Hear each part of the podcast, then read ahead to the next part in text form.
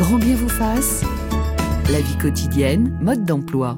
Aujourd'hui, comment soigner l'éco-anxiété avec le réalisateur Cyril Dion, la journaliste Laure Noila, les psychothérapeutes Pierre-Éric Sutter et Charline Schmerber et notre médecin chroniqueur Baptiste Beaulieu. C'est le fait de sentir anxieux ou anxieuse par rapport à une chose qui se passe, donc la crise climatique, et sur laquelle on n'a aucune prise finalement. La peur de, la dégradation de la, de la nature, tout ce qui, tout ce qu'on est en train de perdre, tout ce qu'on détruit. Le fait de constamment penser à comment sauver la planète, tout simplement. Bonjour Pierre-Éric Sutter. Bonjour Ali. Vous êtes psychologue, psychothérapeute, chercheur en sciences sociales et co-auteur de N'ayez pas peur du collapse chez DDB. Vous souscrivez à ces définitions de l'éco-anxiété issues d'un documentaire diffusé sur la RTS en novembre 2021 alors oui et non, c'est-à-dire qu'effectivement il y a des manifestations anxieuses, mais il faudrait surtout pas prendre l'éco-anxiété pour un trouble anxieux. Mm. C'est pas une maladie. Ce n'est pas une pathologie. Certainement pas. Mm. Ça peut mener à des pathologies, mais ça n'est pas une pathologie. Mm. Quelle est votre définition de l'éco-anxiété? Bah, C'est celle des chercheurs, la toute dernière, qui date de novembre 2021, euh, des euh, comment dirais-je, une détresse psychique et mentale liée aux enjeux environnementaux et climatiques, tout simplement. Ce qui derrière cache euh, c'est un arbre qui cache une famille de symptômes qu'on hmm. pourra développer. Euh, bonjour Cyril Dion. Bonjour. Vous êtes réalisateur, écrivain, militant écologiste, co-réalisateur des documentaires Demain, Après-demain et Animal. Euh, comment se traduit l'éco-anxiété chez votre fils, tiens, qui a 17 ans, dans sa génération? Ça se traduit comment? Mais ça se traduit de cette façon-là mais il a commencé très tôt, mon fils, malheureusement, mm. comme il était à mon contact. qui commençait à, comme je parlais du changement climatique, etc. Je me souviens, il avait une carte du monde, et puis il me disait, montre-moi les endroits qui seront recouverts par la mer, etc. Donc moi, comme un andouille, je le faisais, et je voyais que c'était horrible pour lui. C'est-à-dire qu'il n'arrivait plus à dormir. Euh, il m'en parlait tout le temps, et puis je voyais bien qu'il me posait des questions qui était pas de son âge et qui lui permettait pas de vivre son, son enfance de façon un peu sereine. Et vous, Cyril Dion, comment est née euh, votre éco-anxiété? bah, Elle est née à force d'être confrontée euh, à, tous les rapports, à toutes les à toutes les catastrophes euh, climatiques qu'on est en train de voir arriver chez nous, mais qui en fait sont là depuis déjà un certain temps. Mmh. Moi, je crois que la première fois que j'ai été vraiment très très éco-anxieux, c'était quand j'ai lu une étude qui avait été publiée par Laure Noila, qui est là aussi ce matin. Mm. Euh, enfin, elle a été euh, publiée dans Libération par Laure Noila, mais euh, élaborée par des scientifiques en 2012 qui montrait que si on mettait bout à bout, en gros, tout ce qui est en train de se passer, on pourrait aller vers des, des, formes d'effondrement systémique, de points de bascule et tout ça. Et, les, et je me souviens, les scientifiques avaient écrit qu'ils étaient terrifiés par les résultats de leurs études. Et je me suis dit, si les scientifiques sont terrifiés, c'est que moi aussi, je dois commencer à avoir peur, peut-être. Charline Schmerber, bonjour. Bonjour. Vous êtes psychothérapeute, euh, membre fondatrice de l'association RAFU, hein, c'est le réseau des professionnels de l'accompagnement face à l'urgence écologique. Vous avez écrit un petit guide de vie pour éco-anxieux chez Philibré. Alors je n'y étais pas, mais votre éco-anxiété a débuté le 1er janvier 2018. Votre sœur aînée, qui habite en Belgique, vous appelle et cette conversation a changé le cours de votre vie. Oui, tout à fait. Ma sœur euh, avait passé quelques temps, son mois de, de janvier justement, à lire euh, les, les, bah, rapports, euh, les rapports du GIEC et elle m'a euh, elle m'a un peu initiée à ce qui est devenu euh, aujourd'hui euh, mon, mon, quotidien. Enfin en tout cas ce que me, ce que peuvent me, me partager mes patients. Et, et j'ai eu un basculement moi aujourd'hui enfin à ce moment-là. Ça ça a été mon éveil écologique. Mmh. et, et j'ai basculé à ce moment-là dans cette bah, dans cette dans cette éco-anxiété. Et, et ça a été le moment où j'ai où, où où, où, il a été question de, de me dire ok qu'est-ce que je fais qu'est-ce que je fais avec ça euh, à partir du moment où euh, ben c'est un, un, monde qui bascule finalement. Est-ce que pour vous euh, l'éco-anxiété est une réponse plutôt saine face à la situation que nous vivons, Charline Schmerber? Alors oui, tout à fait. Je, je, je, rebondis sur ce que disait tout à l'heure euh, mon collègue Pierre-Éric Sutter. Euh, l'éco-anxiété n'est absolument une pathologie. C'est une, une réaction adaptative normale euh, par rapport au monde dans, le, dans lequel on vit. Donc c'est c'est plutôt enfin c'est plutôt sain en fait de de, de ressentir de l'éco-anxiété par rapport à bah, par rapport au, au, monde actuel qui est en train de se dégrader. Donc bien évidemment il y a des, des degrés d'éco-anxiété l'éco-anxiété, il y a notamment des échelles de mesures qui existent aujourd'hui qui permettent de, de, voir ces différents degrés. Donc il y a des, il y a des degrés, donc des, des, éco-anxiétés qui sont légères. Et après, il y a bien évidemment des, degrés, des, des mmh. Échelles, enfin des, des degrés qui deviennent pathologiques. Mais euh, pour sortir de cette éco-anxiété, vraiment le, le, le, le principe, c'est de se remettre en mmh. mouvement et de passer à l'action. Pierre-Éric Sutter. Oui, oui, tout à fait. Moi, je, je, je suis d'accord avec ce que vient de dire Charline. Euh, moi, je parle plutôt d'éco-clairvoyance, c'est-à-dire que les éco-anxieux, effectivement, ils ont une partie du tableau, c'est des manifestations anxieuses, bien sûr, comme on vient de le dire, et on l'a tous vécu, hein, on est, on est en vivant cette éco-anxiété-là. Mais derrière, c'est aussi une éco-clairvoyance parce que c'est ouvrir les yeux sur les problèmes du monde que nous causons dans nos sociétés thermo-industrielles. Et, et, et, les éco-anxieux voient toute la chaîne causale et surtout se projettent dans l'avenir. Et se projettent dans l'avenir, non pas comme le ferait, le ferait un, un anxieux de façon erronée, mais de façon probabiliste, comme les scientifiques, justement, comme l'a dit Cyril tout à l'heure, c'est-à-dire en projetant des scénarios plus ou moins catastrophistes, puisque ce sont ceux que, les, par exemple, les, membres du GIEC font. Hein, ils ont deux, trois, quatre, cinq scénarios qui montrent que si on continue aujourd'hui comme ça ou si on s'amende, les choses seront différentes. Et les éco-anxieux, voyant que nos sociétés ne s'amendent pas, sont plutôt effrayés par ce qui risque d'arriver. Alors, si j'ai eu envie euh, de consacrer la, première émission de Grand vous Face de la saison à l'éco-anxiété, c'est quand j'ai entendu deux octogénaires qui ne parlaient pas du temps qu'ils faisaient, mais qui étaient réellement inquiètes du dérèglement euh, pour leurs enfants et surtout pour leurs petits-enfants. Euh, il y avait de la gravité dans cette conversation saisie sur le vif, Cyril Dion. On assiste à une bascule avec cet été exceptionnel que nous avons tous vécu. Moi, je crois qu'il y a une bascule depuis 2018. On l'a vu d'ailleurs puisque c'est l'année où il a commencé à y avoir toutes les grèves pour le climat, les jeunes dans la rue, Greta. Parce Greta Thunberg. Greta Thunberg, exactement. Parce que euh, les êtres humains sont un peu faits comme ça. C'est-à-dire qu'on a besoin de traverser des expériences, de les vivre euh, de façon concrète, et que le changement climatique ne soit plus simplement une idée lointaine dans des rapports. Mais là, on voit bien que ça fait partie de nos vies. Et donc mm. effectivement, depuis 2018, et cet été c'est particulièrement vrai en France, on voit les incendies, on voit les mm. canicules, on voit les inondations, on voit les glissements de terrain, on commence à voir les migrations, on commence à voir les impacts sur l'agriculture, on voit les sécheresses, et on se dit, euh, ah oui, bah, c'est peut-être vrai tout ça. Mm. En fait. euh, bonjour Laure Noila. Bonjour. Journaliste indépendante et réalisatrice euh, de co-réalisatrice d'après-demain avec euh, Cyril Dion et, l'autrice de Comment rester écolo sans euh, finir dépressif. Vous avez l'impression qu'on assiste à une bascule depuis quelques mois avec tous ces événements climatiques où beaucoup de gens se disent ben les prévisions des scientifiques sont en train de se réaliser. Euh, incontestablement. De toute façon, de mon point de vue, la catastrophe est toujours la meilleure pédagogue. Mm. On a beau avoir écrit beaucoup de livres, il y a beau avoir beaucoup eu de rapports du GIEC, d'éminents scientifiques, euh, avoir réalisé plein de films qui alertaient, ça n'y change rien. Je veux dire, à un moment donné, il faut qu'on vive la chose, il faut qu'on soit traversé par la chose. Donc je trouve que la catastrophe est effectivement euh, quelque chose qui renverse un petit peu euh, les choses. Par exemple, il se passe, il y a des inondations aujourd'hui au Pakistan franchement, on s'en ficherait un peu si nous, on n'avait pas été touchés par un été assez pourri. Hmm. Voilà. Mais euh, c'est vrai que la catastrophe est utile en ce sens-là.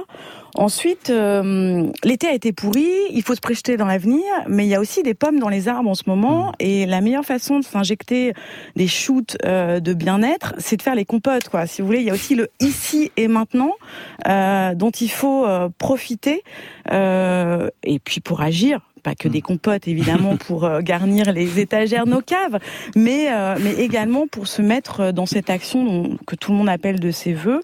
Euh, l'éco-anxieux d'aujourd'hui, c'est l'activiste de demain. C'est la personne, c'est le transitionneur de demain. C'est ce, on les attendait. J'ai envie de vous dire aussi toutes ces personnes là, qui sont en train d'éco-flipper, moi je les attendais pour qu'on puisse faire masse, enfin, et influer sur les politiques publiques, agir divers et variés. On va pas traverser la rue pour trouver un boulot, mais on va traverser la rue pour trouver des collectifs qui agissent un peu partout en France, mais vraiment littéralement partout en France. Ça s'est réveillé, comme dit Cyril, depuis 2018, euh, depuis finalement euh, effectivement la démission de Nicolas Hulot, mais il y a eu tellement de choses.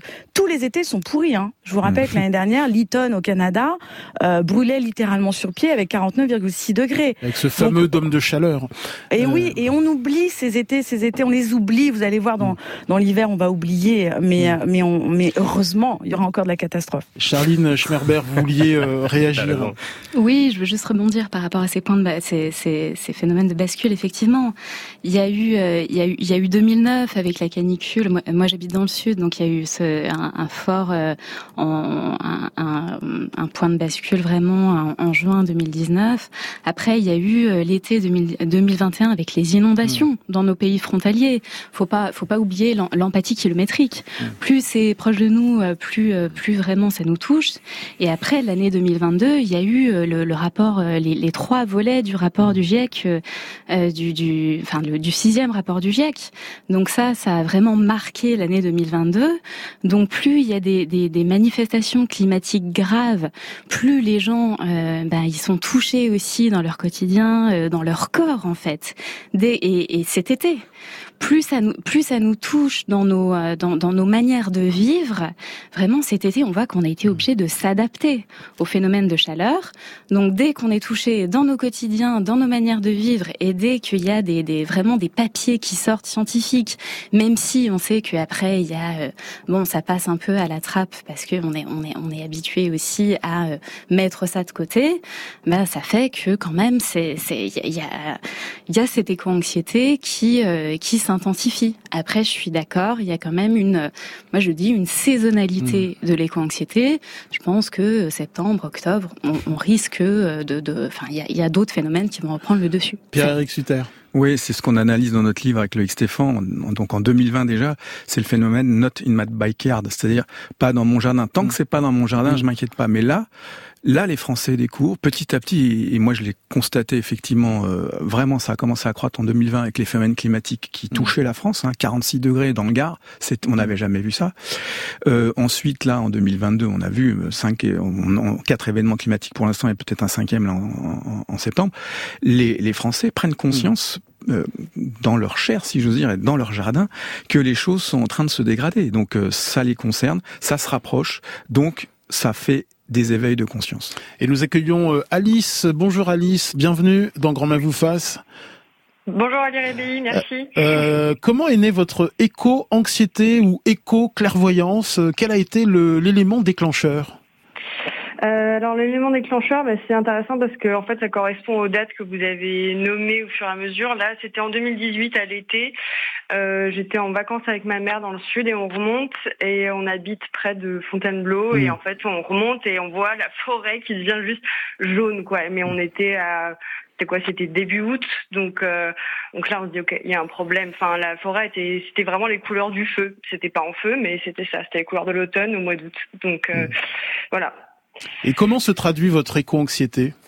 Eh bien, euh, je dois dire que ça me ça me travaille euh, tous les jours. Euh, J'essaye d'en parler beaucoup avec des amis, d'échanger avec eux, mais j'ai l'impression, en fait, c'est cette sensation de me retrouver face à un mur où les gens ont conscience, mais ils vont discuter d'autres choses à côté, ils vont parler de leur vie pour éviter le sujet. Alors que moi, c'est physiquement, ça me comment dire, ça me, bah, ça me donne des maux de ventre, ça me fait vraiment des, des, choses physiques, je sais pas comment dire ça, mais par rapport aux nouvelles qui arrivent euh, face à moi, à la radio, euh, par les journaux ou quoi, euh, il y a des moments où je suis obligée d'arrêter d'écouter, de ne pas ouvrir les articles pour juste pas m'effondrer et pas passer la journée à penser à ça tout le temps et pouvoir rien faire, quoi. Pierre-Éric Sutter. Oui, votre témoignage illustre bien les quatre familles de symptômes. Hein. Vous avez d'abord des symptômes émotionnels, donc des peurs qui vous prennent au ventre Hein, ça c'est quelque chose d'assez symptomatique. Vous avez des symptômes cognitifs, donc des ruminations, ces, fameux scénarios mm. qu'on se projette en disant mais ça va, ça va, comme elle vient de le dire, ça va s'effondrer si on continue comme ça. Vous avez des symptômes euh, comportementaux, vous n'arrivez plus dormir, euh, vous vous isolez des autres, comme elle vient de le dire mm. très justement. C'est-à-dire qu'à force d'en parler aux autres, les autres euh, font un déni, même un dénigrement. Hein, ils rejettent la personne qui en parle parce que ça fait peur. Ils veulent pas entendre ça. C'est des mauvaises nouvelles. Et enfin, il y a une quatrième famille de symptômes c'est pour ceux qui sont qui essayent de commencer à passer en mm. action, c'est de dire j'en fais pas assez pour la mm. planète et pour l'humanité. Laure Noilin Oui, alors l'avantage de tomber éco-anxieux, je dirais, euh, en 2022, c'est que on n'est pas du tout seul et, au mmh. contraire de l'isolement, en fait. Euh, oui, oui, non, mais c'est vrai, vous rigolez, mais n'empêche que. Non, mais vous avez raison. début des années 2000, c'était pas la même paire de manches. Mmh. On passait vraiment pour des fous.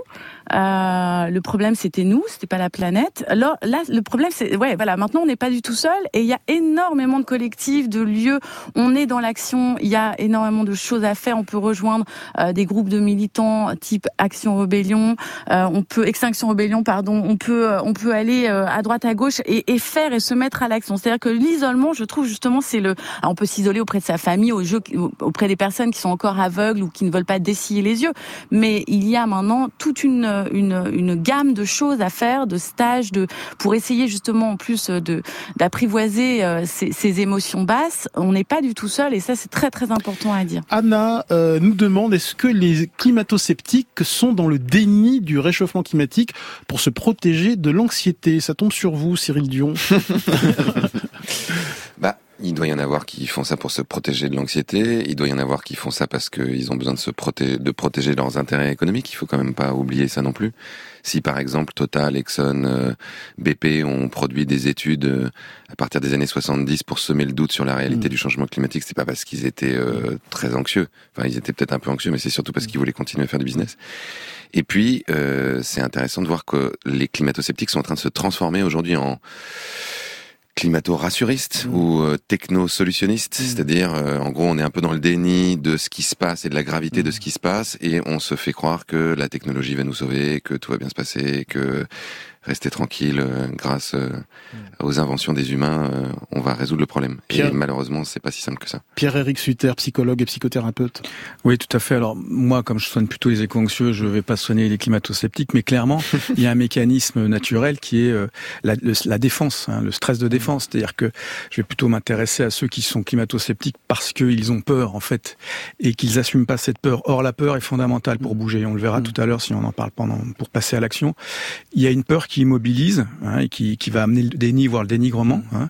Mais il y a une peur qui mobilise et qui permet de passer à l'action. Donc clairement, les climato-sceptiques appartiennent à la première catégorie, alors que les éco-anxieux sont dans la deuxième catégorie, ceux qui vont mobiliser, qui vont se mobiliser par la peur. À propos de déni, euh, vous écrivez euh, que nous refoulons euh, tous les savoirs scientifiques liés au dérèglement climatique, car nous redoutons qu'ils nous obligent à affronter notre finitude individuelle et collective. Mmh. Tout à fait. toutes ces mauvaises nouvelles réactivent la peur de la finitude, c'est-à-dire la peur de l'angoisse de la mort, hein, tout simplement. Mmh. Euh, et, et, et, tout ce que annoncent les scientifiques, c'est la fin du confort tranquille, la fin de, comme l'a dit un peu Macron, euh, la fin de l'insouciance. Donc voilà, c'est toutes ces choses auxquelles on s'était habitué depuis les Trente Glorieuses, même depuis la fin de la, la Deuxième Guerre mondiale, qui sont en train de potentiellement disparaître. Ça veut pas dire que tout va disparaître, mais clairement, cette espèce de confort insouciant qu'on avait depuis euh, plusieurs générations est en train de disparaître. Et moi, tous les éco me le disent. Ce, dont c'est dont le plus peur et, le plus qui est le plus dur à perdre, c'est mm. ça. C'est ce confort pour leurs enfants notamment. Qu'est-ce que vous leur dites? Je leur dis qu'il faut accepter le diagnostic et refuser le pronostic. Ça veut dire quoi? C'est-à-dire accepter le diagnostic, oui, on y va, hein, comme le disait Cyril tout à l'heure. Euh, malheureusement, euh, on va vivre mm. des moments difficiles. Donc, vaut mieux plutôt se dire être euh, comment dire, tout contre cette information que contre. Mmh.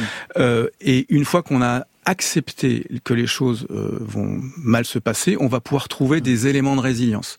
Et, et, donc refuser le pronostic, c'est de se dire, bah, je veux pas que ça passe par moi ou que ça se dégrade complètement et que ça s'effondre complètement. Donc on a encore des moyens de résister collectivement, mais ça se dégrade de plus en plus, mais individuellement beaucoup plus. Cyril Dion. Ce qui est intéressant dans cette comparaison avec la mort, c'est que ou la finitude, c'est que on, on vit avec ça. C'est-à-dire qu'on vit avec cette mauvaise nouvelle. C'est-à-dire que vous savez, a priori, que vous allez mourir. Si vous le saviez pas, je vous le dis ce ah, matin. Je suis désolé, ah Ali. Ah Un jour, ça va, ça va arriver. Et pourtant, on se lève pas tous les matins en se disant, euh, bon bah tout est foutu. Hmm comme je vais mourir, rien n'a de sens et je vais rester sous ma couette. Au contraire, on a plutôt tendance à se dire, faisons en sorte que chaque journée compte, d'être le plus vivant possible, de donner le plus de sens possible à notre existence. Et d'une certaine manière, la finitude à laquelle on est confronté à cause des circonstances écologiques pourrait nous, nous conduire aux mêmes élans vitaux. En se disant, OK, mais alors, comment est-ce que je fais en sorte, là aussi, que chaque journée soit la, la, la plus intense possible et que ce que je fais construisent du sens. C'est un peu ce que disait Laure quand elle disait agir finalement à la fois pour soi, euh, pour améliorer ses conditions de vie. Tous les gens, par exemple, qui se disent aujourd'hui, je vais être plus autonome, plus autonome sur l'énergie, plus autonome sur la nourriture, plus autonome sur l'eau. Mm. Je vais me relier à une communauté qui, là où j'habite, va faire en sorte que ça amortisse un peu les chocs. Je vais essayer d'agir en militant pour faire en sorte aussi de, de, de limiter la casse euh, dans les années qui viennent il y a quelque chose de profondément satisfaisant là-dedans, qui donne beaucoup de sens à notre vie aussi. Alors voilà, journaliste indépendante. Oui, alors bah effectivement le, mot clé, je dirais, euh, on sort d'un système qui nous a un peu infantilisé hein, euh, pour aller vers l'autonomie et l'autonomie énergétique alimentaire, oui, et puis l'autonomie de pensée, c'est-à-dire que on peut se désincarcérer de ce système mortifère et faire surgir euh, des choses assez désirables. Les fameuses ZAD. En fait, c'est pas des zones à défendre, c'est des zones euh, désirables, hein. des hmm. zones d'action désirables. Et il y en a absolument partout. Et puis, l'autre matelas, c'est l'entraide. Voilà pourquoi il est important de sortir de l'isolement et d'aller vers les gens qui sont autour de chez soi c'est l'entraide. Il n'y a rien de mieux. Euh, ce que vous pensiez devoir faire tout seul ou devoir payer pour le faire faire, etc. Finalement, vous vous réappropriez des gestes, vous échangez, euh, échange de savoir, échange de savoir-faire, échange de compote, j'insiste. euh, et, et, euh, et, en fait, vous tissez, vous maillez un territoire de personnes qui sont à peu près au même niveau euh, que vous d'éco-anxiété ou d'éco-clairvoyance. Et ensemble, finalement, on oublie, comme le disait Cyril, que on va mourir à la fin, quoi. Enfin, je veux dire, euh, euh, voilà. Et ça, c'est super important. Ça nous met dans l'action et l'instant présent. Et cet instant présent, c'est pas juste un truc de neuneu en train de méditer face au soleil et se nourrir de lumière. Non, c'est cet instant, on profite de ce qu'il y a à faire sobrement et justement, à notre juste place. Et nous accueillons Natacha. Bienvenue Natacha, vous appelez Dancy. Oui, bonjour. Bonjour à tous. Alors, quel est votre témoignage ou votre question, Natacha? Eh bien, moi, j'ai eu une deuxième petite fille euh, fin avril. Et c'est bien simple, depuis qu'elle est, depuis qu'elle est née, bah, il fait chaud. Et euh, pour moi, ça a créé beaucoup d'anxiété parce qu'on a vécu un été caniculaire. Et je me dis que ça se trouve, bah, c'est l'été le moins chaud qu'elle va vivre de hmm. sa vie. Et euh, c'était déjà une, une, question et un questionnement qu'on avait avec mon conjoint et on avait beaucoup attendu avant d'avoir notre deuxième enfant. Et on se dit, bah, dans quel monde on, on l'amène en fait? On, avait très envie de cet enfant, mais en fait on se dit, bah, ça se trouve, on, on lui fait un, un, cadeau empoisonné. Et, euh, et c'est vrai que pour nous, c'est assez difficile à vivre euh, souvent. Charline Schmerber, je rappelle que vous êtes psychothérapeute. Qu'est-ce que vous avez envie de, de répondre à Natacha? Quelle piste d'espoir? Alors j'ai envie de, de, lui dire que effectivement c'est une c'est une c'est une grande question avec laquelle euh, moi certaines personnes arrivent à, à, à mon cabinet que euh, bah, il y, a, y, y, a, cette question-là. Est-ce que aujourd'hui, dans le monde dans lequel on vit, euh, on peut donner naissance aux enfants?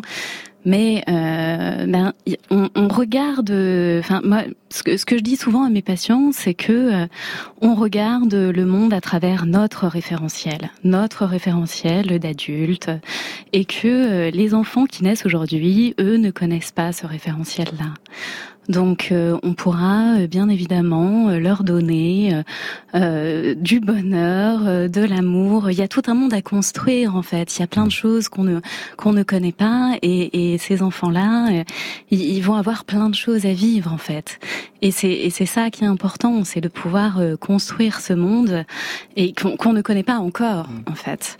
Donc et, et aussi, je pense que c'est il y a, y a tout un travail à faire sur sur euh, plutôt le ce que, sur le patient, enfin en tout cas sur le parent, plus que peut-être sur l'enfant, sur euh, qu'est-ce que le parent il a, qu'est-ce que lui ressent en fait. C'est c'est ça, c'est euh, comment est-ce que lui se sent, est-ce que lui peut aller peut-être parler. Alors on n'est pas obligé tous d'aller voir un thérapeute, on peut parler à son entourage, on peut rejoindre un collectif, on peut faire des choses individuelles pour aller parler de ce qu'on ce qu'on ressent et, et, faire des choses, faire des choses avec ses enfants euh, et, et, moi, je, je, je, suis très très favorable à, à faire des choses à l'extérieur, en fait, au contact du monde vivant. Mm. Ça, c'est vraiment quelque chose que j'ai mis dans mon petit guide de vie. C'est on est aujourd'hui déconnecté de ce monde vivant, et c'est vraiment ce qui cause un peu les, les gros problèmes de notre société. C'est euh, c'est vraiment ça que, que j'invite mes patients à faire, c'est se reconnecter avec ce monde vivant. Donc de, de proposer à ses enfants de d'aller faire des choses. Et c'est on n'a pas besoin d'habiter à la campagne même les gens qui habitent en ville, il y a des parcs, d'aller, euh, enfin d'aller apprendre à ces enfants à vivre au contact de ce, mm. de ce, de ce monde vivant, de la nature, et de leur apprendre ça, en fait. Mm. De sortir de cette déconnexion euh, euh, nature, culture, et vraiment de les familiariser avec ce monde vivant. Pierre-Éric Sutter, vous n'arrêtez pas d'acquiescer? Oui, tout à fait. je suis totalement en phase avec Charline, mm. notamment sur le cadre de référence. En fait, on a la nécessité de faire mourir notre cadre de référence euh, pour le faire évoluer vers un nouveau cadre. C'est clair. Moi, je vous donne un exemple, moi, un exemple personnel, un témoignage. Euh, je suis né il y a 56 ans dans un pays à 1 heure du matin où il faisait 42 degrés. On parlait pas de réchauffement climatique. Mm. Sauf que c'était pas un pays comme le nôtre. C'était un pays où, un pays, du, le Maroc en l'occurrence, où on a l'habitude de vivre avec la chaleur. Alors je dis pas qu'avec le réchauffement climatique, ils vont pas eux aussi avoir à devoir changer leur cadre de référence, mais ça veut dire que nous, on va peut-être arriver vers leur cadre de référence, et encore, c'est pas encore sûr. Euh, et donc, on a des grands témoins que sont les Marocains qui peuvent nous enseigner sur ce cadre de référence et qui peuvent nous faire changer notre mentalité. Donc, vous voyez, mourir, c'est ça aussi. Mourir à soi-même, mourir à un certain nombre de cadres de référence pour revenir à autre chose dans la vie, euh, fort d'un nouveau cadre de référence qu'il faut construire en fonction des informations de l'environnement, c'est hyper important. Et on peut construire quelque chose de nouveau avec nos enfants et avec tous les éco-anxieux. Ils sont nombreux. Hein. Laure Noilin. Oui, alors bon, euh, moi j'aime bien cet optimisme, enfin non, pardon, cette lucidité euh, optimiste, euh, au sens où c'est pas juste un petit changement de cadre de référence et tout le monde le sait. C'est on a aussi toute les, la biodiversité qui s'effondre, des chaînes de, de, causalité, de liens. On a peut-être aussi des, des boucles de rétroaction positive. Enfin, il ne s'agit pas que d'une petit, petite augmentation de la température, la baisse de productivité agricole, etc. Comme dit l'ami Stéphane Linou, qui est spécialiste un peu des questions de risque majeur et d'autonomie alimentaire il a cette formule que j'adore, c'est au menu des emmerdes, on n'en est qu'à l'apéro. Mmh. Et euh, effectivement, là, on avance dans quelque chose qui est de l'ordre de l'incertain. Alors l'incertain fait partie de la vie, mais de l'incertain très très très prononcé. Et euh, bien sûr, il faut changer nos récits. Bien sûr, il faut pas qu'on se raconte d'histoire. Euh, il y a quelque chose de, peut-être de l'ordre du, futur qui se mmh. présente à nous. Et c'est plus le futur. Voilà. Donc c'est des formules comme ça qui, oui, le futur, parce qu'effectivement, on va le cadre de référence va s'effondrer totalement. Voilà. Euh, bon, je crois qu'on en est qu'au début. Merci beaucoup euh, Natacha de nous avoir euh, appelé d'Annecy et nous accueillons Anne-Laure de la Réunion. Bienvenue Anne-Laure. Oui, bonjour. Alors quel est votre témoignage Anne-Laure? Bah, ça va un peu, je pense, dans le même sens ou dans le prolongement de l'auditrice euh, précédente. Mhm. Euh, moi, la question, c'est de savoir si euh, finalement le fait de, de ne pas vouloir d'enfant ou de, de réfléchir hein, à cette question et de tendre plutôt vers la réponse négative, c'était une manifestation de l'éco-anxiété parce que euh, moi je suis assez voilà euh, consciente des, euh, des problèmes environnementaux écologiques depuis depuis longtemps, depuis assez jeune et, et on va dire voilà militante dans l'action etc. Et, et, voilà vient l'âge où on commence à se poser ces questions et, du coup ben on, voilà on se dit que euh, bah, c'est peut-être mieux de pas de pas avoir d'enfants. Et pour autant, au quotidien, je me sens pas du tout euh, mm. anxieuse. Euh, je j'ai pas la boule au ventre en me levant le matin en me disant que voilà le le, bah, le, réchauffement climatique, etc. est en cours et que nos politiques font rien. Enfin, je, je voilà, je suis plutôt sereine et réaliste. Et je voulais vraiment savoir si c'était aussi une manifestation de l'éco-anxiété. Et Pierre-Éric euh, Pierre Sutter euh, vous répond Oui, bien sûr, il y a beaucoup de, de mes patientes qui, ou de mes patients d'ailleurs, il n'y a pas que des femmes, qui se posent cette question-là. Et euh, je, leur pose une question très simple. Si vous êtes écolo et, au, et sensible au vivant, est-ce que vous pensez qu'il faut euh, arrêter le vivant humain? Même s'il fait beaucoup de bêtises, il est une partie du problème, mais aussi une grande partie de la solution. Donc de, de menacer l'humanité en en essayant qu'elles ne se reproduisent plus, c'est bien dommage. Surtout que les éco-anxieux sont très utiles, donc les, parents d'éco-anxieux devraient se reproduire beaucoup plus fréquemment que les autres. Laure Noila, en quelques mots, euh, réponse à Anne-Laure? Alors, euh, vous me posez la question. Bah, moi, j'ai pas fait d'enfant parce que justement, je, je voulais pas endosser cette responsabilité mm. inconditionnelle euh, qui va avec l'amour inconditionnel. Euh, et par ailleurs, peut-être que je suis tout simplement lâche. Mais en réalité, je suis persuadée qu'il faut laisser passer la vie euh, en nous. Enfin, si euh, s'il y a de l'amour, s'il y a du désir, si, je veux dire, c'est ça quand même. voilà, et advienne que pour Ave. j'ai envie de vous dire derrière. Non, non, mais on laisse passer la vie, bien sûr, sans, sans réfléchir.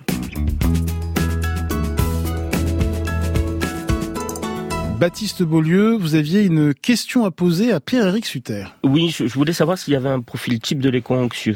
Oui, alors tout à fait. On commence à décortiquer euh, notre étude là euh, qu'on a conduit sous l'égide de l'Observatoire des vécus du collapse, OBVECO. On a interviewé 1600 personnes et déjà, ce qu'on peut dire, c'est que le constat est sans appel. Il y a 2 millions, euh, éco-anxieux en 2 millions et demi? 2 millions et demi d'éco-anxieux en France. Alors, il y a une idée reçue qui tombe, c'est qu'il n'y a pas plus d'éco-anxieux chez les, les, jeunes que chez les, les, les, autres, les autres catégories d'âge. En revanche, sur les CSP, c'est assez surprenant de voir catégorie socio-professionnelle. Tout à fait, une corrélation entre euh, le niveau d'éco-anxiété et le niveau de CSP, de catégorie socio-professionnelle. Plus on est euh, élevé dans les CSP et plus on est éco-anxieux. Alice, euh, vous nous disiez en tout début d'émission que vous étiez éco-anxieuse.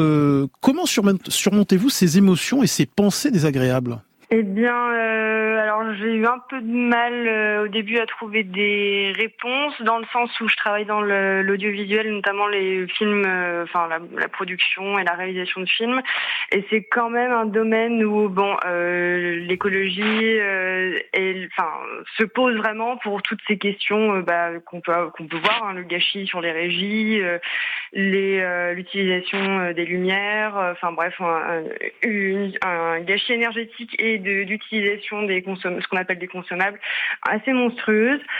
Donc, en fait, pour agir directement et ne pas avoir l'impression d'être inutile tout en continuant à faire ce qui est ma passion, je me suis tournée vers en fait les, les, les films euh, qui, qui sont là-dessus, qui parlent d'écologie, qui parlent des avancées et qui donnent de l'espoir notamment.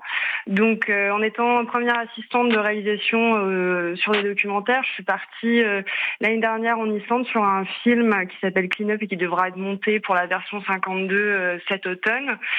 Euh, et donc, on est allé voir les solutions qui sont proposées en Islande, où c'est un pays où notamment il y a une transition écologique et des propositions environnementales qui sont très avancées. Alors évidemment, il y a euh, des hum, comment dire des euh, des choses contraires. Hein. Ils utilisent la voiture énormément, mmh. l'avion et tout ça, mais il y a aussi des solutions de capture carbone extraordinaires que j'avais jamais vues avant, des réflexions sur comment réutiliser le plastique alors qu'ils ont un vrai problème de plastique, d'enfouissement de plastique sur les plages. Mmh. Euh, voilà. Et entre autres choses, là où j'ai vraiment l'impression d'avoir un impact direct, c'est que je travaille de temps en temps euh, sur le festival Ciné Jardin qui se passe dans les quartiers nord de Paris et extramuros aussi. Euh, la semaine dernière, c'était à Bagnolet, où ils proposent en fait des projections en plein air dans les parcs et les jardins partagés avec du coup des films sur les questions environnementales. Et notamment, je pense qu'après-demain avait été projeté en 2019 et que vous aviez été présente lors Noëlla. Euh, et Cyril Dion, vous aviez hmm. participé avec eux à une projection pour un autre, une, autre manière euh, de projeter ce film qui était, hmm. qui est demain, je crois. C'était un fois une toile, donc c'est un autre dispositif.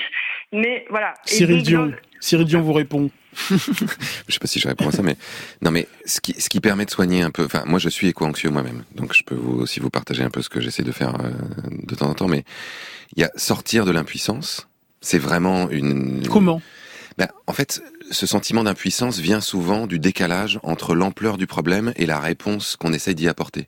Et on se dit, mais le tout petit truc que je fais, il va jamais permettre de mm. résoudre le problème. Donc, d'une certaine manière, ce que je dis souvent aux personnes que je rencontre, c'est que il faut accepter que vous n'allez pas changer le monde ou résoudre le problème tout seul, ça c'est sûr, mais qu'en revanche, vous pouvez faire des choses qui, d'une part, vous remettent un peu, qui vous réalignent avec vous-même. C'est qu'on a besoin de se sentir un peu en cohérence. Il y a cette espèce de dissonance cognitive en permanence où on se dit, mais je suis en train de, de vivre ma vie de façon à amplifier le problème. Ça crée de l'angoisse aussi. Enfin, c'est insupportable. Donc le fait de se réaligner soi en se disant, je fais tout ce que je peux faire à mon échelle pas pour résoudre le problème, pas parce que je crois que ça va sauver le monde, mais parce que moi je me sens plus cohérent avec moi-même. Déjà c'est bien. Et puis c'est un peu ce que disait Laure tout à l'heure.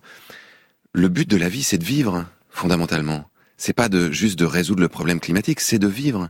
Donc Trouvez la chose qui vous rend particulièrement vivant, qui vous passionne, qui vous donne envie de vous lever le matin, qui vous permet d'exercer vos talents, qui vous permet d'être utile aux autres, et faire en sorte que cette chose que vous allez faire chaque jour participe, évidemment, d'une façon ou d'une autre, à résoudre une partie de ces problèmes en essayant de mettre votre passion en cohérence avec la situation du monde.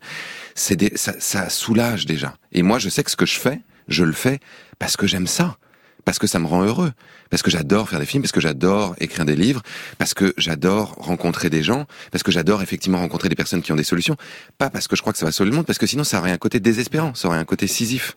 Pierre-Éric Sutter, psychothérapeute et psychologue, vos premières pistes pour surmonter euh, l'éco-anxiété alors, je résumerai ça par trois mots-clés et ça va, ça va éclairer euh, ce, ce qui a été dit par Cyril. Sens, engagement, satisfaction.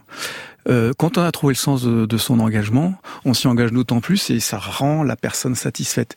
Mais pour trouver le sens de son engagement, il faut avoir au démarrage fait un certain nombre de choses et ne plus faire un certain nombre d'autres choses. Par exemple, ne plus regarder que les mauvaises nouvelles. Et moi, j'incite mes patients à aller rechercher des bonnes nouvelles, de me faire un référentiel de bonnes nouvelles. Parce qu'on en trouve. Et je les incite d'ailleurs à aller voir euh, mmh. les, travaux de, de Cyril, parce qu'ils sont très satisfaisant et en tout cas réconfortant. Et je recommande d'ailleurs euh, le petit manuel de résistance contemporaine de Cyril Dion euh, paru en poche chez Babel. Et, et, et, donc, euh, quand la personne se reconnecte à ses compétences et ses appétences, elle va pouvoir s'engager dans quelque chose qui fait sens par rapport à ses valeurs, si vous voulez. Euh, Quelqu'un qui est plutôt vegan, il vaut mieux qu'il s'engage dans quelque chose qui aura du, qui fera du sens mm. pour lui par rapport à ses valeurs véganes. Par exemple, euh, aller s'intéresser à des écolieux qui vont mm. cultiver des plantes, euh, qui vont donner des graines, qui des substituts à des, des, des, des, des protéines végétales plutôt qu'alimentaires.